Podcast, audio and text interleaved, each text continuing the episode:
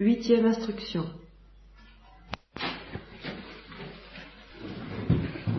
J'ai oublié de vous dire ce matin, je complète, disons tout simplement, que ce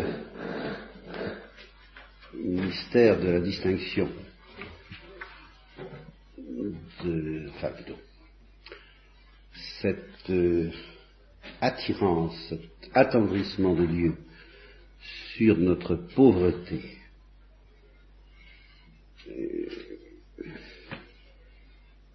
ça suppose quelque chose qui alors est très très mystérieux. C'est déjà mystérieux ce que je vous dis là. Mais ça s'enracine dans quelque chose de plus mystérieux encore. Peut-être. À savoir la joie que Dieu éprouve à dialoguer. Parce que c'est une joie trinitaire. Je veux dire que ce serait inintelligible, et d'ailleurs c'est bien ce qui se produit chez les hindous, dans une perspective où le dialogue n'est pas une valeur trinitaire. Parce que le seul intérêt de la pauvreté de la créature, c'est le commercium, c'est le commercium, n'est-ce pas, dont je vous ai parlé. L'admirabile commercium. Bon. Ben, euh, n'est admirable, d'une manière générale, c'est une loi absolue, que ce qui est divin. S'il ne peut pas y avoir un divinum commercium, il ne peut pas y avoir d'admirabile commercium, même entre Dieu et la créature. Voyez? Or, un commerce divin, ça veut dire euh, un échange à l'intérieur de Dieu. Vous voyez, s'il n'y a pas d'échange divin à l'intérieur de Dieu, l'échange entre Dieu et la créature n'a aucun intérêt. Il n'y a que Dieu qui a de l'intérêt. Vous comprenez? Dieu seul est intéressant. Et c'est pourquoi, dans la, perspective des hindous, euh, la créature n'a qu'une chose à faire, c'est de disparaître le plus vite possible en Dieu et de s'évanouir, de se dissoudre, mais de se dissoudre d'une manière radicale, ontologiquement, comme, comme on dit, telle qu'il n'y a plus que Dieu. C'est la vie divine qui est intéressante, et c'est tout. Mais si la vie divine comporte un commercium, un échange d'amour, à l'intérieur même de Dieu, alors on peut comprendre, bien que ça reste un mystère, mais enfin ça n'est pas absurde, c'est pas impensable, que cet échange intratrinitaire euh, explose au dehors, se répande au dehors, déborde en dehors de Dieu en échange extratrinitaire entre la créature et Dieu. Alors là, c'est un mystère incroyable, mais enfin, euh, on peut. Dans une perspective où il n'y aurait pas déjà un commerce trinitaire à l'intérieur de Dieu, la créature n'a, vous savez, la formule euh, il y a Sois belle et tais-toi, mais il y a aussi Adore et tais-toi. Hein, c'est, enfin, euh, voilà, disparaît, quoi. on n'a rien à te demander, pas même ton néant. Alors évidemment, si on n'a rien à nous demander, pas même notre néant, euh, il vaudrait mieux ne pas exister.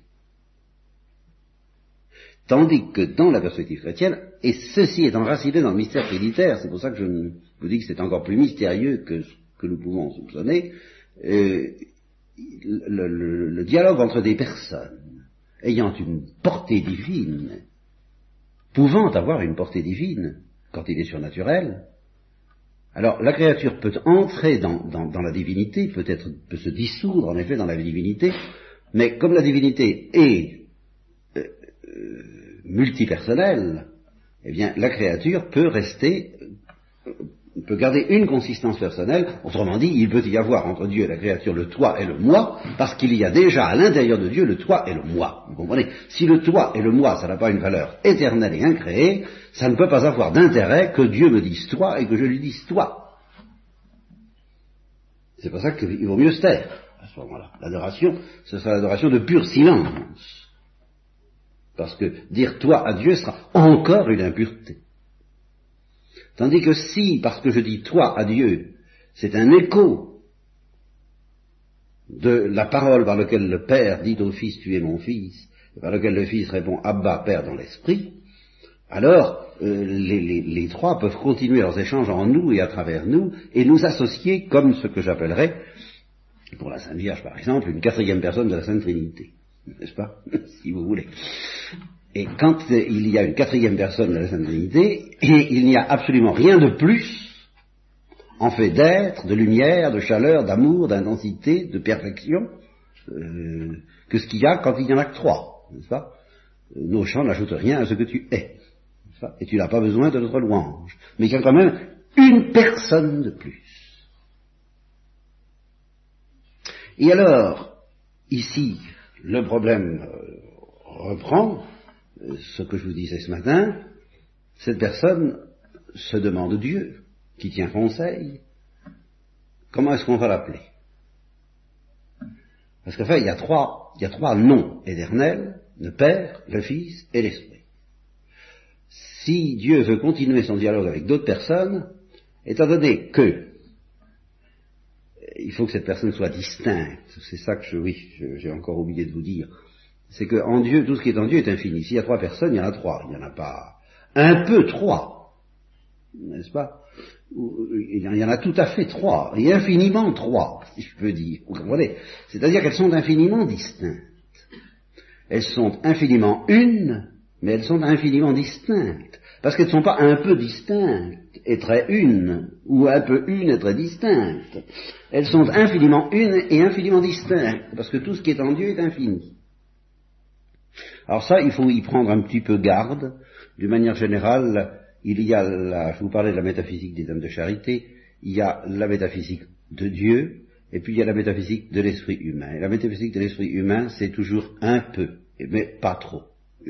C'est ce que j'appelle la métaphysique de l'esprit humain, parce que c'est notre tendance à tous.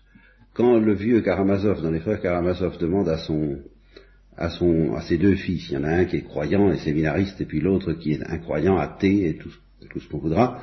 Alors le vieux Karamazov, qui est un vieux matérialiste euh, assez euh, abominable, demande à ses deux enfants euh, est-ce que Dieu existe? Est-ce qu'il y a une éternité? Et alors Alyosha répond oui, il y, a une, il y a une vie éternelle, une vie immortelle. Et l'autre, Ivan, répond non, il n'y en a pas de vie immortelle. Alors le vieux dit ah ça doit être Ivan qui a raison. Il se tourne vers Ivan et lui dit tu es sûr qu'il n'y a pas d'immortalité? Non, il n'y en a pas. Tu sais, il n'y en a pas un peu quand même. Vous voyez, et, et, tout à l'avenant.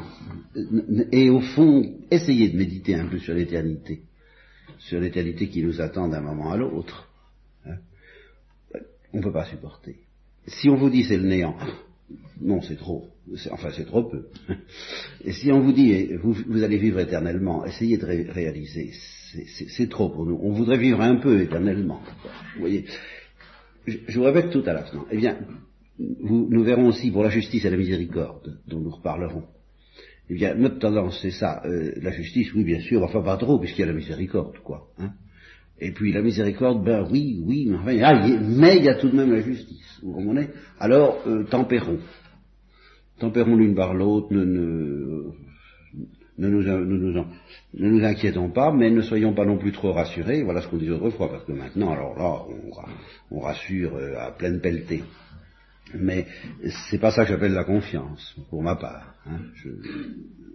Bon, eh bien, il faut donc, pour les trois personnes de la Sainte Trinité, il ne faut pas dire euh, elles sont distinctes, mais pas trop, parce qu'elles ne font qu'un. Et elles ne font qu'un, mais tout de même, pas tout à fait. Vous voyez, voilà, c'est à peu près ça. elles ne font qu'un, mais pas tout à fait, puisqu'elles sont distinctes. Et elles se distinguent, mais pas trop, puisqu'elles ne font qu'un. Eh bien, c'est inexact. Elles sont infiniment une. Et Dieu est infiniment simple.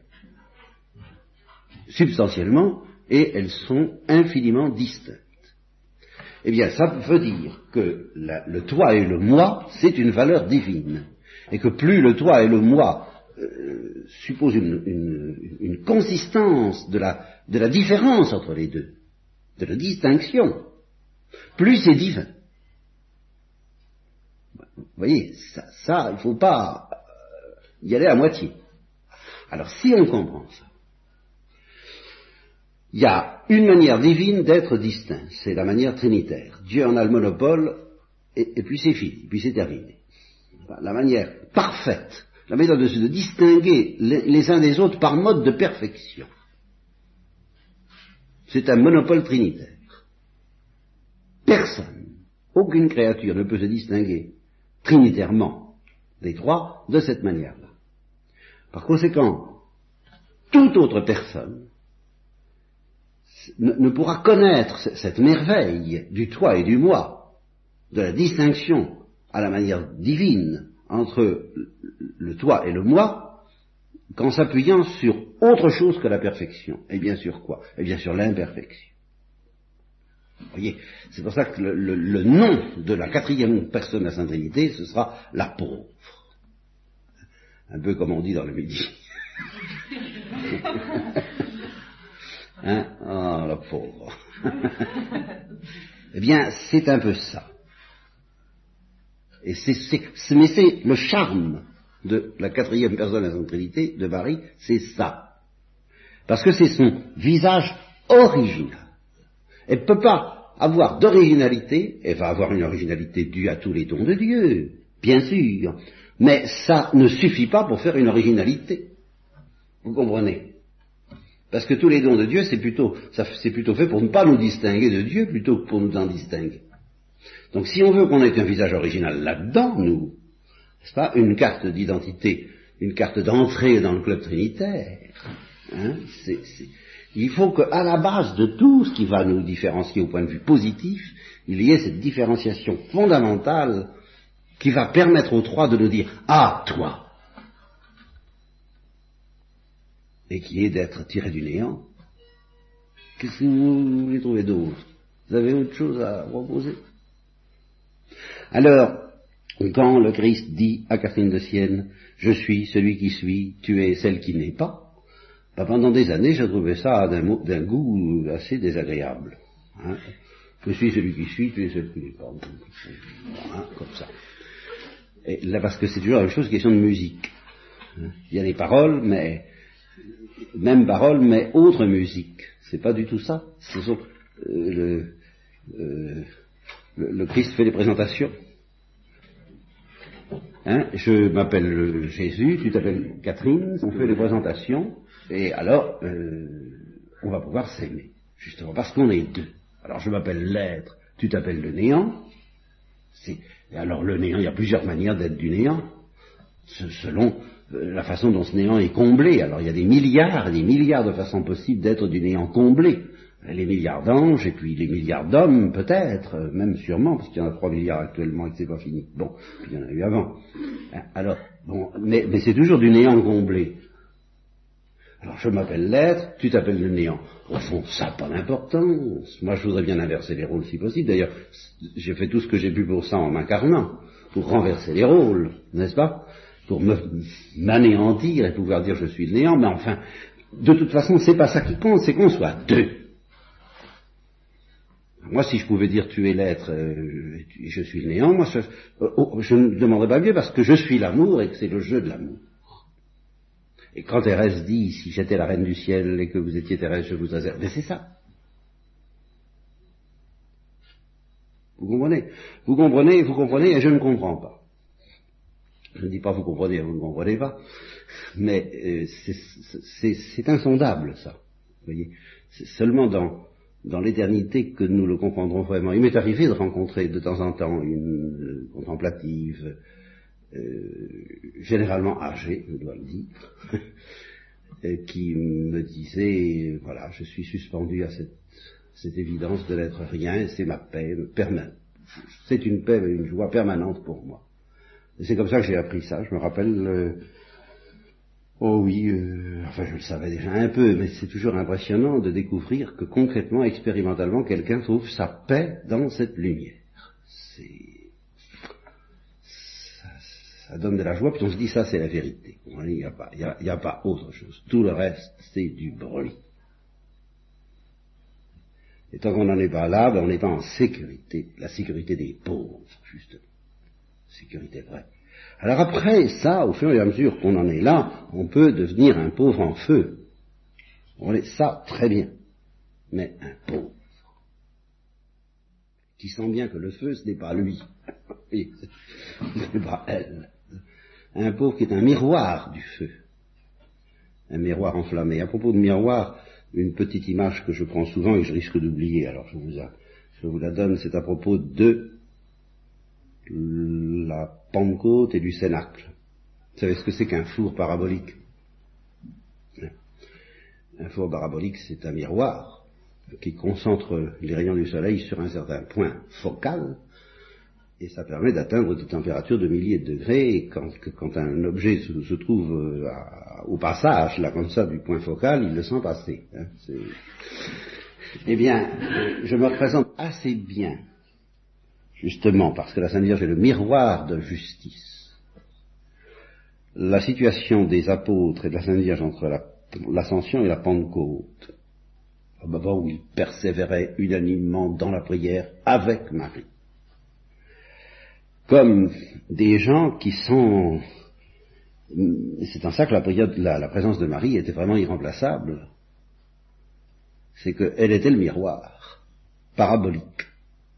Alors les apôtres se sont mis au point focal, pendant neuf jours, au bout de neuf jours, ils ont pris feu. Ça a été la Pentecôte. C'est pour ça que je dis, ils peuvent essayer de, ils essaient de faire comme à la Pentecôte, mais ils n'y arriveront pas parce qu'ils n'ont pas le miroir parabolique. Ce qui fait que cette transparence absolue de la Sainte Vierge qui seule nous donnera le soleil, nous ne l'aurons pas en prise directe. Elle, nous y mettra en prise directe, mais au départ, nous ne pouvons pas. Bon. Alors, euh, je dis nous ne comprenons pas ces choses, c'est le secret marial par excellence. J'en suis tout à fait convaincu.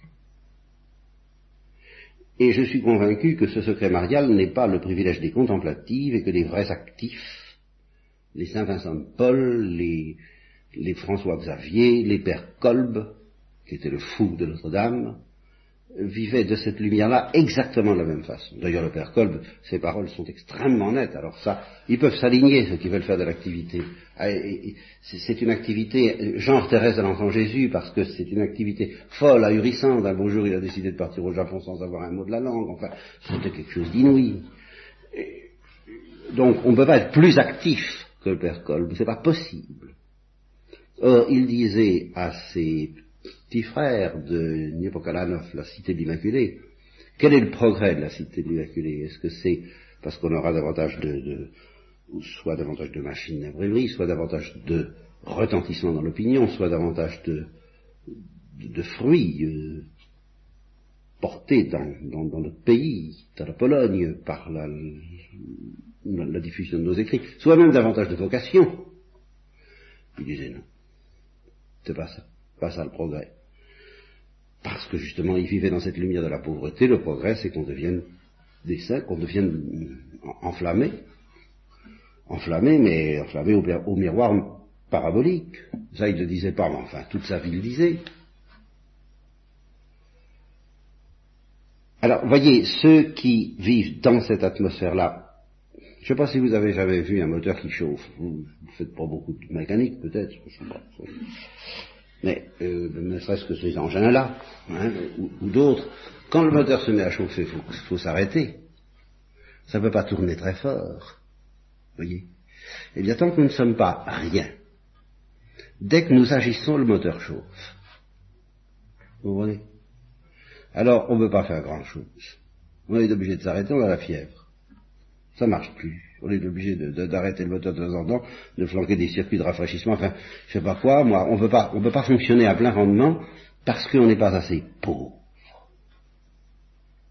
Mais si vous pouvez obtenir un moteur qui ne chauffe plus, alors là, vous pouvez y aller. Hein. vous, pouvez le faire, vous pouvez le faire rendre à plein. Mais ça, c'est donc un véritable actif, c'est-à-dire un moteur qui ne chauffe pas, qui peut tourner à des milliers de tours à la minute, qui peut ne plus dormir, je pense que Kolbe dormait. Vous comprenez? Un véritable actif ou une véritable active, c'est aussi difficile à trouver qu'un véritable contemplatif, parce que c'est le, pauvre d'esprit. C'est la condition indispensable dans les deux cas. Qu'il faille être pauvre pour être contemplatif, encore ça, on peut, on, devrait s'en douter. C'est la pire des choses d'oublier ça. Alors faut vraiment.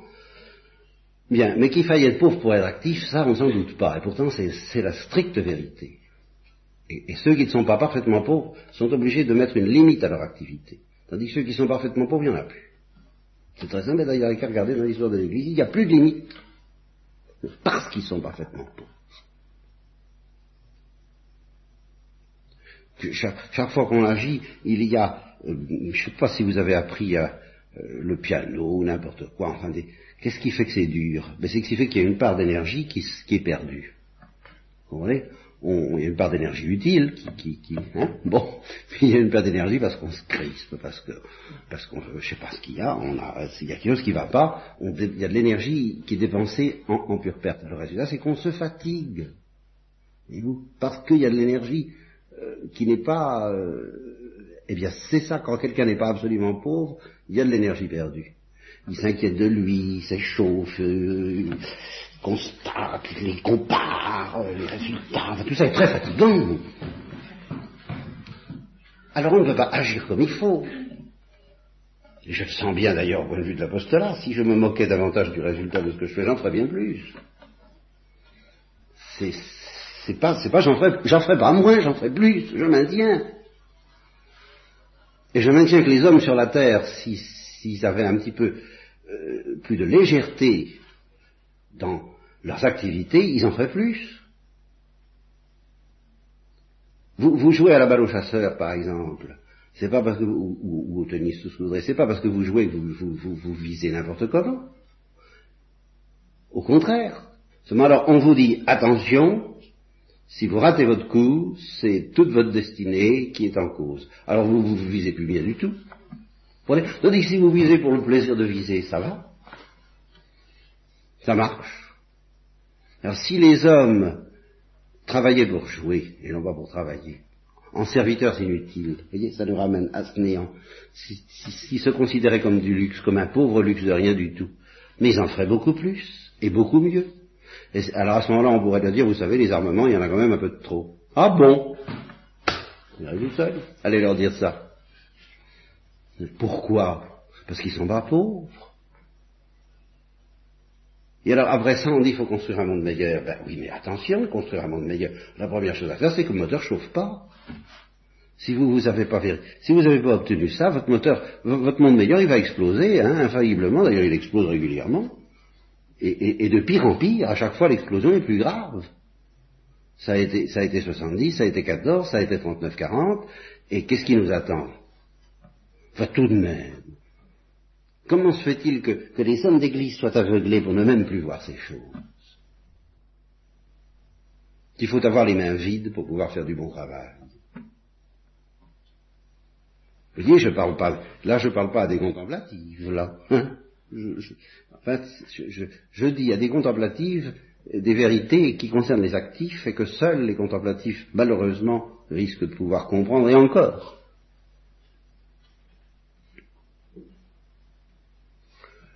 serviteurs inutiles. Savoir et, se réjouir d'être un serviteur inutile, c'est-à-dire que notre, notre vie a du prix parce que inutile.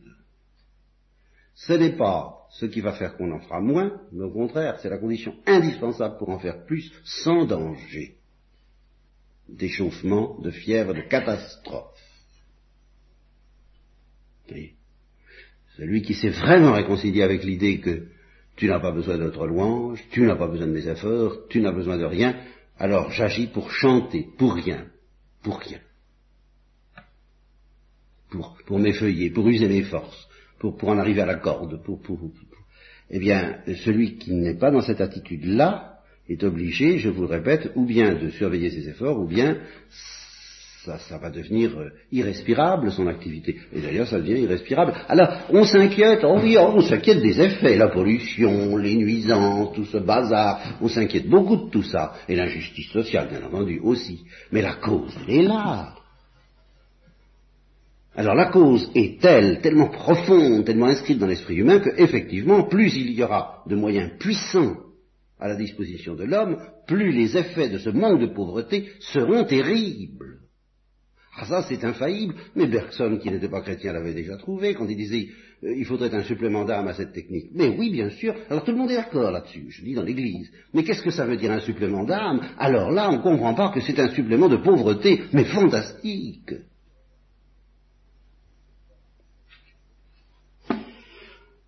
Voilà, et, effectivement, de, prenons ce que j'essaie de vous dire là, c'est si peu compris que si je n'essayais pas, je, et je suis le premier tenté de, m'arrêter parce que je dis c'est peu compris. Alors si je fais ça, c'est que justement, moi aussi, j'oublie de chanter ça pour rien. Alors je continue.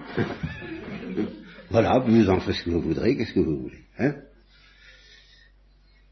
Et la comparaison que je vous offre pour terminer ce genre de, réflexion, mais auquel il faudrait revenir constamment, parce que ça va, toute la suite dépend de ce que je vous dis là, c'est pas la peine d'aller plus loin si on commence pas à entrevoir ça, et c'est la comparaison de l'astronomie, parce que vous savez que c'est un, c'est un exercice dangereux, l'astronomie. Euh, à force de regarder le soleil, si on ne fait pas très attention, on devient aveugle. Bon. Eh ben alors là, là, ça va. Là, ça va concerner la vie contemplative, et puis la, la théologie aussi. Mais c'est la même idée. À savoir, pour celui qui a compris les choses, c'est dans le Cantique des Cantiques d'ailleurs, ce que je vous dis. Nous regardons le soleil pour devenir aveugle. Voilà la vérité. Oui. Eh bien, c'est dans le Cantique Cantique, le soleil m'a décoloré. C'est pas pour, scruter le soleil comme si nous pouvions connaître, posséder, mais non, c'est pour lui donner notre vue. Voilà. De même que les hommes d'action, quand ils sont pauvres, donnent leur force pour qu'il n'y en ait plus, eh bien nous, nous donnons notre intelligence et notre cœur pour qu'ils soient brûlés par le feu et pour qu'on devienne aveugle, et c'est, pour ça qu'il est normal de terminer sa vie contemplative dans l'obscurité de la foi de plus en plus profonde, euh, douce ou pas douce, ça c'est une autre question, c'est l'affaire de Dieu, mais de toute façon dans l'obscurité de la foi qui précède la lumière éternelle, parce que justement au début, ben on n'est pas encore décoloré, quoi. Et puis ça se décolore. C'est de la photo en couleur au, début, hein, puis ça devient en noir et blanc. De plus en plus. Et ça fait, ça doit faire notre joie que j'ai de joie à me voir me détruire. Et, alors, la théologie, c'est la même chose. Pourquoi est-ce que les théologiens sont en train de, faire exploser l'Église? Certains, et beaucoup. Hein c'est parce qu'ils ne travaillent pas pour devenir aveugles. Alors là, c'est fini. Et ça a commencé par les thomistes. Hein, ça a commencé, c'est pas du tout pour mettre les thomistes à part, c'est un esprit. Et puis, mais quand cet esprit qui n'est plus celui de la pauvreté, c'est-à-dire la joie de ne rien y comprendre, vous comprenez, si vous, si vous, si vous faites de la théologie pour comprendre Dieu, mais vous êtes fou, et, et vous êtes fichu. Mais non, il faut faire de la théologie pour dépasser le stade très superficiel où on croit y comprendre quelque chose, afin d'arriver dans la région bienheureuse où on n'y comprend plus rien pour être complètement en déroute, comme je l'ai dit euh, dans mois de Jacob, le cœur en paix et l'intelligence en déroute. Mais c'est au moment où la, déroute est totale, où on est complètement noyé par, un excès de lumière qui est insoutenable ici-bas, que à ce moment-là, c'est la joie parfaite qui commence, au point de vue du de la théologie. Alors ils essaient de mettre Dieu dans leur poche, vous comprenez? Alors les théologiens d'autrefois aussi, je suis d'accord, il y avait une certaine tendance, hein, à travers la théologie traditionnelle, à mettre Dieu dans sa poche. Mais maintenant, c'est la même tendance avec une théologie qui n'est plus traditionnelle. Marie-Noël avait dit ça une fois, en entendant un prédicateur hein, qui développait les attributs divins, ça allait tout bien, pof. Hein, elle a dit, décidément, il n'y a pas de grand homme dans son valet de chambre. Hein, c'est, c'est bien ça. C'est le, bon, mais c'est la même chose. Actuellement, euh, ils veulent comprendre Jésus-Christ, par exemple.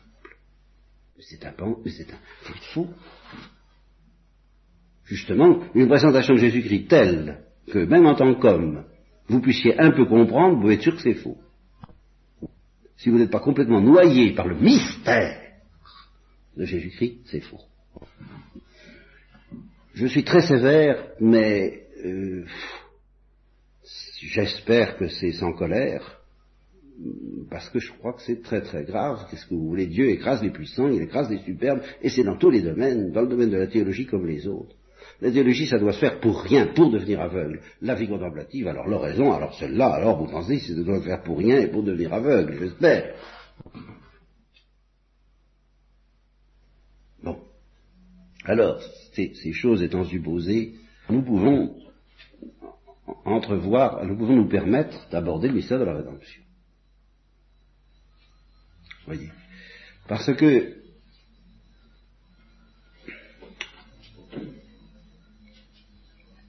tout de même, enfin pendant des années, je sais pas, moi ça m'a le, Christ en croix, on, nous a prêché ça.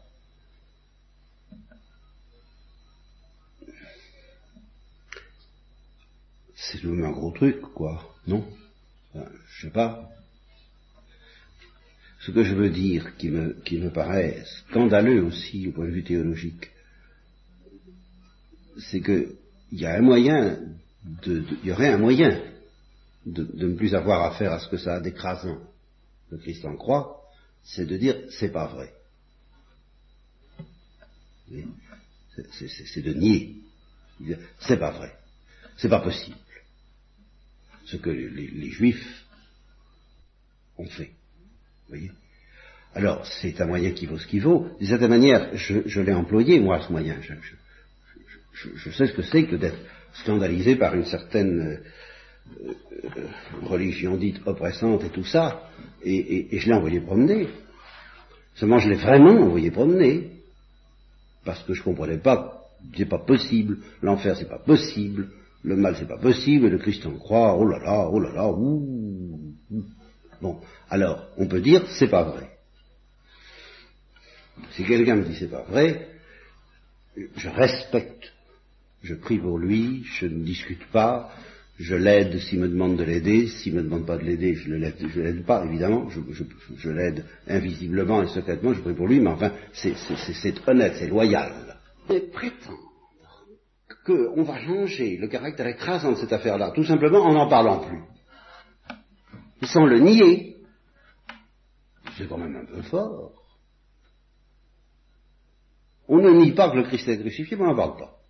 Alors voilà, ça me rappelle je m'excuse hein, des comparaisons de ce genre, euh, Charlot qui fuit les, gendarmes, et il tombe sur le pied d'un gendarme, il recouvre de sable parce que euh, ne veut pas le voir. Comme ça, il n'y a plus, il, il efface. Non, enfin, c'est l'impression que ça me fait. On va plus parler, on va plus parler de tout ça, hein, la souffrance est finie, on va parler de l'injustice, de l'enfer, on n'en parle, hein, on parle plus. Enfin, c'est vrai ou c'est pas vrai? Ben, un peu. Ah, qu'est-ce que je vous ai dit au début? Voilà, alors ça c'est typique. Est-ce que l'enfer existe? Ben, faut, pas trop. Hein. N'exagérons pas. Qu'est-ce que ça veut dire? C'est oui ou c'est non. Que votre parole soit oui, oui, non, non. Alors si vous dites oui, c'est écrasant. pour moi, ça a du mal à passer. Mais ayant bien réfléchi, je ne peux pas dire non. Alors c'est comme ça. Et, du point de vue de la charité, il n'y en aurait qu'un. C'est aussi écrasant que si on en imagine des milliards. C'est la même chose.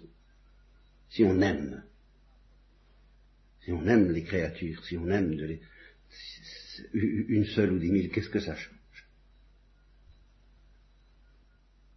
Qu'est-ce que ça change justement du point de vue de la beauté du Christ qui a aimé tous les hommes? Justement, la résistance janséniste, c'est de dire qu'il ne pas, il n'est pas monté sur la croix pour tous les hommes. Qu'il n'a pas souffert pour tous les hommes. S'il a souffert pour tous les hommes, il a souffert même pour ceux qui se perdent. Mais, euh, vous comprenez? Je dis un peu. Dire, euh, je crois à l'enfer, mais je ne sais pas s'il y a quelqu'un dedans, d'où on, transite très vite. Vous savez, c'est des, transits, des, stations de métro successives. Hein on part de, la solide doctrine, et puis euh, on fait tourner un petit tour de vis. On dit, ah, après tout, on ne sait pas ceux qui sont en enfer, évidemment, ça, ça va. Cette station-là, je l'admets encore. Vous voyez? Bon, on ne sait pas s'il y en a beaucoup ou s'il y en a peu. C'est déjà un petit peu audacieux, étant donné la pensée de tous les pères de l'Église et la parole du Christ à ce sujet-là, qui laisse place à de l'espérance, mais à l'espérance seulement, et non pas à une affirmation euh, triomphaliste, car c'en est une. Un autre genre de triomphalisme, n'est-ce pas? Consistant à dire, mais non, que ce cette histoire du petit nombre des élus. Ben, Qu'est-ce que c'est cette histoire du petit nombre des élus? Moi, je, je, je, parle de ça en tremblant et en, espérant que il y ait un grand nombre d'élus, mais je n'ose pas, je, je, ne prends pas sur moi l'arrogance d'affirmer ce que, ce que le Saint-Esprit ne semble pas avoir dit pour le moment, à savoir qu'il y en aura un grand nombre, je ne sais pas. Et bon, donc c'est déjà les stations un petit peu plus suspectes. Alors on passe à la station suivante. Ben, station suivante, il y a pratiquement, il y a peut-être pas, il y a peut-être personne. Voilà, station c'est ça. Peut-être personne. Alors l'esprit humain étant fait comme il est, on est vite à la station d'après, il y a sûrement personne. Bon, voyons. Tout ça est tout de même. Est-ce que vous croyez sérieusement que votre prière pourra être la même selon celle des stations de métro à laquelle vous vous arrêterez, dans laquelle vous descendrez? Si vous descendez à la station sûrement personne, est-ce que votre prière pour le monde pour les hommes, pour les prêtres, pour les pécheurs, pourra être la même que si vous dites euh, je ne sais pas. Et, Jésus nous parle du chemin qui mène à la perdition qui est large. Bon, alors, que vous espériez au dernier moment que Dieu retourne la situation, alors là, moi, je vous y encourage. Il faut le lui demander, il faut l'espérer. Il n'est pas obligé de nous manifester tout. C'est pas parce qu'on prend le chemin de la perdition que définitivement on y sera. Ça c'est vrai, ça laisse place à un espoir, à une espérance, celle dont parle le curé d'Ars quand il dit qu'entre le pont, à propos d'un homme qui s'était suicidé, qu'entre le pont et la rivière, il y avait place pour toute la miséricorde de Dieu. Oh ça, oui, oui, je vous dis ça, oui.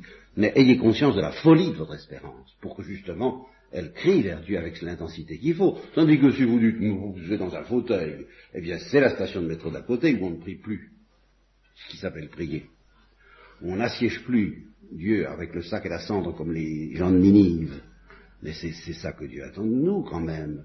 Pas, pas, pas un climat de, terreur, un climat de confiance, mais de confiance active et non pas de confiance passive et confortable confortable quant à la sécurité. Je ne parle pas du confort matériel, je parle de ce confort intérieur qu'on veut s'assurer à tout prix. C'est pas l'évangile. C'est pas le Saint-Esprit. C'est prier donc mes enfants, Dieu se laisse toucher. Ah oui, ça, oui. Et je maintiens aussi que si, comme je l'espère, et comme je crois nous devons l'espérer, le, grand nombre qui, va vers la perdition, qui prend vraiment le chemin de la perdition. Je prends l'évangile au pied de la lettre parce qu'à partir du moment où on se met à l'interpréter, bah alors là on peut lui faire dire absolument n'importe quoi, c'est plus la peine d'avoir l'évangile. Et François d'Assise avait bien senti le, coup, hein, quand il disait à la lettre. Et il n'y a que cette solution-là, surtout aujourd'hui, plus que jamais à la lettre, et, à la lettre, et, expliqué par, par, la grande tradition de l'Église, qui tout de même depuis 2000 ans a été assistée pour cela. Je m'excuse de cette espèce de véhémence que j'y mets, mais c'est la véhémence de quelqu'un à qui ça a tout de même un peu coûté de revenir dans l'Église. Bon, eh bien, ce, donc, ce, ce, grand nombre qui mène, qui prend le chemin de la perdition, c'est dans la lettre de l'Évangile, je m'en tiens là.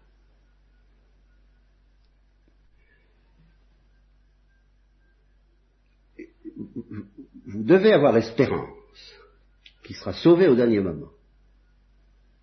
Il faut le demander à Dieu. Mais savez-vous ce que Dieu vous répond si vous, va vous répondre si vous lui demandez de sauver ce, grand nombre? Il va vous dire, je veux bien, mais où veux-tu que je le mette? Ce qui veut dire ceci. C'est la parabole de la vigne et des sarments. Je suis la vigne, vous êtes les sarments. Bon, ceux qui seront sauvés au dernier moment, mettons que ce sont des toutes petites feuilles, des petites feuilles de rien du tout. Alors Dieu vous dit, je veux bien, mais il me faut des, grandes feuilles pour pouvoir les mettre dessus.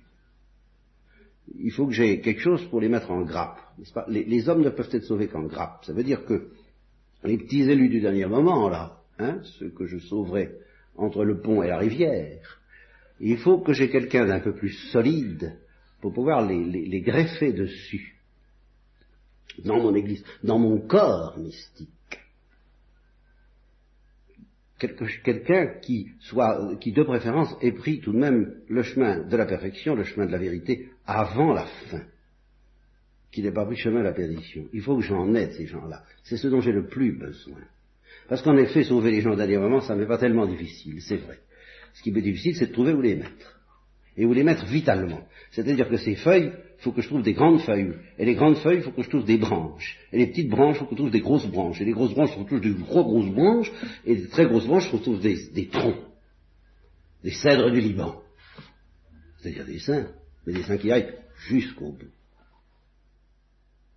Alors, vous comprenez, si vous, si vous avez cette vue devant les yeux, si vous vous dites, eh ben voilà, si je vais jusqu'au bout, ce sont, ce sont peut-être en effet des milliards qui pourront être accrochés à la fécondité que Dieu donne à ceux qui croient en lui, qui croient, c'est tout, hein, qui croient. Ben, je crois que vous serez, vous, serez plus ou moins, je ne sais pas ce que vous serez, vous ferez ce que vous pourrez, hein, mais vous serez quand même un peu plus stimulé, quoi. Voilà, euh, euh, accordez-moi ça. Que si vous vous dites d'un côté, bon, il y a ma petite perfection dont il ne faut pas trop que je m'occupe, parce qu'il ne faut, faut pas être individualiste, vous comprenez? Voilà. Et puis, il y a le salut des hommes, c'est ça qui compte. Mais attention, mais non, mais non, mais non. C'est que c'est votre salut individuel qui va commander les millions qui vont, que Dieu va mettre en grappe autour de vous. Euh, toute la Bible, c'est ça, quand même. Euh, il, fera celle qui habite stérile dans la maison, ben c'est ça que vous avez choisi et accepté. Mère euh, se réjouissant d'une multitude d'enfants, ben c'est ça que vous espérez, oui ou non? Donc votre salut individuel, et je, l'ai dit à des fidèles, à des laïcs, dans un certain carême, je m'en souviens encore, je leur ai dit, c'est vrai, il faut s'occuper de la conversion des incroyants, c'est vrai. Mais la conversion des croyants est plus importante encore que la conversion des incroyants. Et parmi les croyants, la conversion de ceux qui euh, pratiquent est plus importante que la conversion de ceux qui ne pratiquent pas. Et parmi ceux qui pratiquent, la conversion de ceux qui sont un peu fervents est plus importante que la conversion de ceux qui ne le sont pas du tout. Et la conversion des, vraiment brûlés, mordus de Dieu est encore plus importante que la conversion des tièdes. Et, et alors, voilà, ben, nous en arrivons à vous, dont la conversion est bien plus importante que celle des millions d'hommes, parce que je vous répète, celle des millions d'hommes est suspendue à la vôtre. Et la vôtre, c'est la vôtre ultime, c'est ce qui reste encore à faire euh, de travail. Je, je vous assure j'y crois. Je, comme on dirait aujourd'hui, je ne vous baratine pas. Hein. C'est ce qui me donne justement la force, dans un monde où la parole de Dieu est si peu entendue, de, continuer quand même à la donner au, Carmel, parce que je crois que dans la lumière de la foi, je sais ce que je fais. C'est de votre conversion actuelle, immédiate, instantanée, demain, mais dépendent déjà des milliers de vocations. Et de ces milliers de vocations, sa sauvegarde religieuse dépend à leur tour, etc. C'est la vérité. Et, alors ça, c'est une tonique. C'est pas, pas décourageant ce que je vous dis là. C'est, tonique seulement. Euh, ça n'est pas endormant. Vous comprenez? Il y a une soi-disant confiance qui est une confiance que j'appelle d'euthanasie, moi. Euh, on, s'endort dans, une sécurité. Mais oui, Dieu est bon. Alors, il n'y a, pas besoin de s'en faire. je vous répète, non, parce que Dieu est bon. Prenez au sérieux la fécondité qu'il veut vous donner et qui, est une chose infiniment grave. Alors, ça ne doit pas vous, c'est pas pour vous terroriser que je dis ça, au contraire. Parce que quel amour de la part de Dieu de, compter sur vous à ce point-là et de vous dire mais tout dépend de toi. Et, je t'ai choisi pour ça. Et alors, tes, tes, imperfections, tes faiblesses, tes péchés, tes trahisons, mais je t'aime trop pour m'y arrêter, il faudrait que tu ailles très très loin pour m'échapper, alors Seulement, écoute-moi quand même. Écoute-moi quand même. Enfin, permets-moi de ne pas te laisser euh, respirer un instant tranquille sans, en dehors de mon amour. C'est tout ce que je te demande. Tu, me laisses entrer. Oui, tu vas voir ce que, tu vas voir ce que je, je, suis très très encombrant. Hein, ça va, ça va, ça va chauffer dans tous les sens. Mais euh, tu veux bien, dis, veux-tu? Veux-tu? Alors, je, vous dis ça pour vous montrer comme, comme, quoi les prédications qui atténuent ces choses-là sont mortelles pour votre vie. Parce que vous ne mettrez pas l'acuité, vous si tous les prêtres qui venaient vous redisaient ce que je vous dis là, ben vous seriez quand même plus aidés pour, pour vous convertir que si on vous le dit une fois tous les dix ans. Alors, ne vous laissez pas euh, endormir. C'est tout ce que je dis. Je ne parle pas des, erreurs trop grosses et précises que contre lesquelles vous pouvez vous défendre, mais les erreurs sécurisantes sont celles qui font le plus peur pour des carmélites. Parce que vous êtes le sel de la terre. Et si le sel vient à s'affadir, c'est fini, vous êtes le dernier rempart.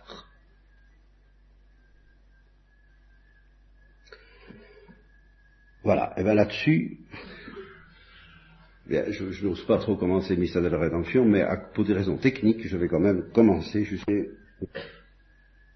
Alors, que Dieu s'attendrisse sur du néant, sur des êtres tirés du néant. C'est aussi incompréhensible que Dieu même. Justement, plus on fonce en théologien ou en priant dans ce genre de vérité, plus vite on, perd un peu le souffle, l'oxygène. Vous savez, il y a un moment où ça se raréfie et on est complètement perdu. eh bien, euh, allez, on, plonge, hein, on plonge dans ce que j'appellerais la folie de Dieu, qui est plus sage que la sagesse des hommes. Voilà, comme par hasard, vous voyez, encore du Saint Paul. Bien. la folie de Dieu, c'est de se complaire dans une créature parce qu'elle est pauvre. Eh bien, il faut aller jusqu'au bout. Il faut aller jusqu'au bout, non pas pour le plaisir d'aller jusqu'au bout, mais parce que c'est la seule manière, je reviens toujours au mystère de la croix, c'est la seule manière de, regarder la croix, de, pouvoir supporter cette, sagesse de la croix. C'est que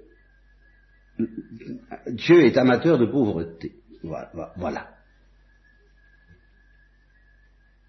Et vous ne trouverez pas d'autre lumière, qui, ce que je vais vous dire est encore plus déroutant, mais c'est la seule lumière possible vis-à-vis de la croix, c'est pas parce qu'il en avait besoin. Prenez la théologie la plus stricte et la plus traditionnelle, la plus justice, justice que vous voudrez. Qu'est-ce que disait cette théologie-là? Elle disait que le Christ, parce que c'était le Verbe incarné, avec un sourire pouvait sauver le genre humain. Voilà ce que la théologie la plus traditionnelle disait. Alors, ne me racontez pas que cette théologie bien comprise justifier les souffrances du Christ par la justice, c'est pas vrai, puisqu'elle s'empressait de dire que ce n'était pas nécessaire. Le jansénisme peut-être, mais la théologie traditionnelle, non. Elle a toujours reconnu qu'on ne sait pas pourquoi. Finalement, on ne sait pas pourquoi. Il a voulu tellement souffrir. Alors, au lieu de chercher du côté de la sagesse et de la justice, qui effectivement n'a jamais rien dit de ce côté-là, un sourire suffisait, je vous le répète. Eh bien, cherchons du côté de la folie. On a, des chances de trouver mieux. Car enfin, je suis, je vous parlerai de la résurrection, j'y crois, hein, et, de la gloire, j'y crois. Mais combien, n'est-ce pas? Et, plus peut-être que vous, que vous ne le soupçonnez, enfin, à première vue, parce que j'en ai pas encore beaucoup parlé de ça. Mais on n'a jamais parlé de la folie de la résurrection. Vous voyez la résurrection nous dit que la folie de la croix est une sagesse, mais elle ne nous dit pas que la folie de la croix est une folie. C'est la croix qui va nous renseigner sur la folie de Dieu. C'est pas la résurrection. La résurrection va nous rassurer sur le fait que cette folie est bien de Dieu. Voilà. Que c'est vraiment la gloire de Dieu, que c'est vraiment la béatitude, que c'est vraiment la joie qui est au cœur de la croix. Ah oui, voilà ce que la résurrection va nous enseigner et ce que nous allons maintenir tout le temps. La paix, la joie, l'océan infini de la paix et de la joie et de la douceur sont, la source, sont l'âme, sont, le secret de la croix. Je vais, jusque-là, vous comprenez? Ça, je suis tout à fait d'accord. Mais, la croix chante quelque chose que la résurrection ne chante pas, c'est-à-dire la folie. Et la folie avec laquelle Dieu est, est pris de pauvreté. Enfin, avec laquelle Dieu se complète dans un visage pauvre.